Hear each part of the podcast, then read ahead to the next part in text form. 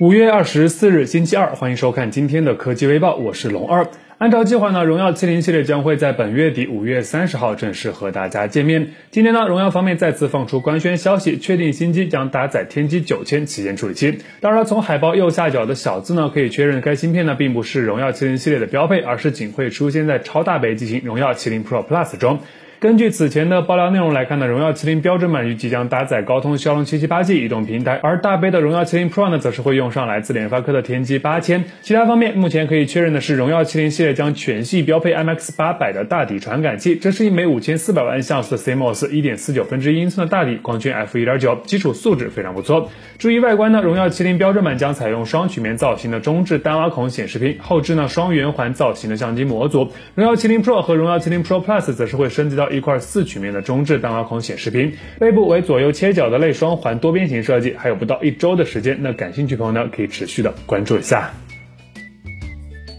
几天前，高通方面正式发布了骁龙八 Gen One 的升级版处理器骁龙八 Plus，那紧随其后的便是各家厂商的官宣，纷纷表示很快将推出搭载该处理器的旗舰手机。现在呢，有微博网友暗示啊，专注游戏手机的手机品牌黑鲨也将会很快推出搭载骁龙八 Plus 的旗舰手机。该机呢拥有 2K 加分辨率的显示屏，两千三百九十五毫安时双电芯电池，等效四千七百九十毫安时，而且呢会支持全新的百瓦快充方案。至于骁龙八 Plus 呢，该芯片基于台积电四纳米工艺制成打造，依旧是采用了一加三加四的三重级架构，包含一颗 X 二的超大核，三颗 A 七幺零的大核以及四颗 A 五幺零的小核。相比现款的骁龙八 Gen One 呢，性能提升了百分之十，同时。呢功耗也得到了一定的优化，整体实现了百分之十五左右的降低。那作为参考呢，现款的黑鲨五 Pro 采用的是六点六七英寸的 OLED 柔性直屏，支持最高一百四十四赫兹的高刷，分辨率在二四零零乘幺零八零。那搭载高通骁龙八 Gen One 移动平台，售价四千一百九十九元起售。那么全新的黑鲨七系列在用上骁龙八 Plus 后，会带来哪些的惊喜呢？拭目以待。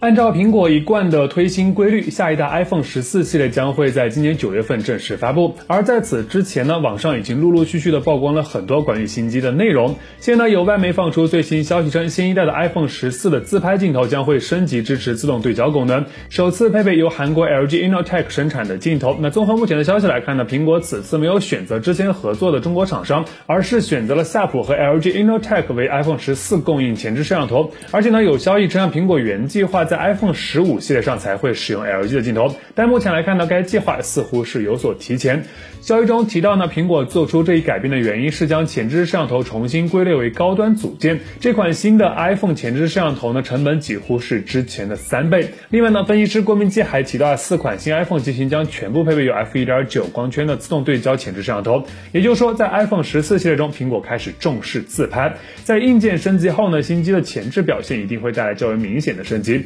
现在距离新机的发布还有四个月左右的时间，对 iPhone 十四系列感兴趣朋友呢，可以开始准备钱包了。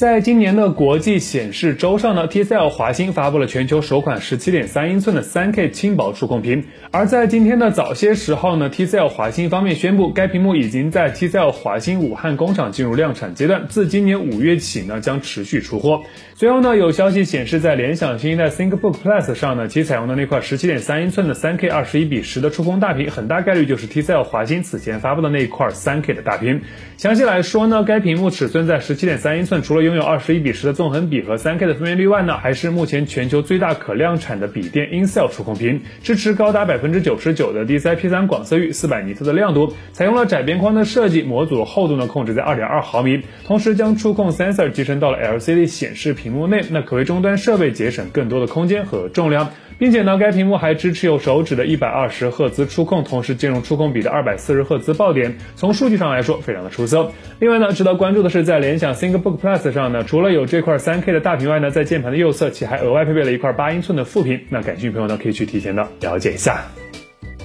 从目前的情况来看呢，小米很大概率将首发搭载高通刚刚发布的骁龙八 Plus 旗舰平台，对应的机型应该就是传闻中的超大杯小米十二 Ultra。现在呢，有最新消息称啊，高通第二代骁龙八，也就是骁龙八 Gen 2，代号 SM 八五五零，将继续由台积电代工，很大概率呢还是基于四纳米工艺制成打造，最快呢将于今年的第四季度发布。随后包括三星的 Galaxy S 二三系列以及小米十三系列都将用上这枚全新的旗舰处理器。现在呢，关于小米十三系列的，网上就提前爆出了一些细节内容。消息中提到呢，小米十三国行版型号为二二幺幺幺三 C，小米十三 Pro 呢对应的是二二幺零幺三二 C，国际版呢则分别对应的是二二幺幺幺三三 G 和二二幺零幺三二 G。随后呢，有媒体猜测该机型的代号似乎在暗示小米十三将有望提前到今年的十一月份正式和大家见面。当然了，这目前也仅仅只是猜测。其他方面呢，除了骁龙八 Gen2 毫无悬念外呢，该机还将有望用上两亿像素的主摄 CMOS，正面采用一块边框更窄的 2K 显示屏，最高支持一百五十瓦的有线快充，还有小半年的时间，关注一下。好了，那以上呢就是本期视频的全部内容了。喜欢的朋友呢可以点赞转发支持一波，当然别忘了顺手点个关注。咱们下期视频再见。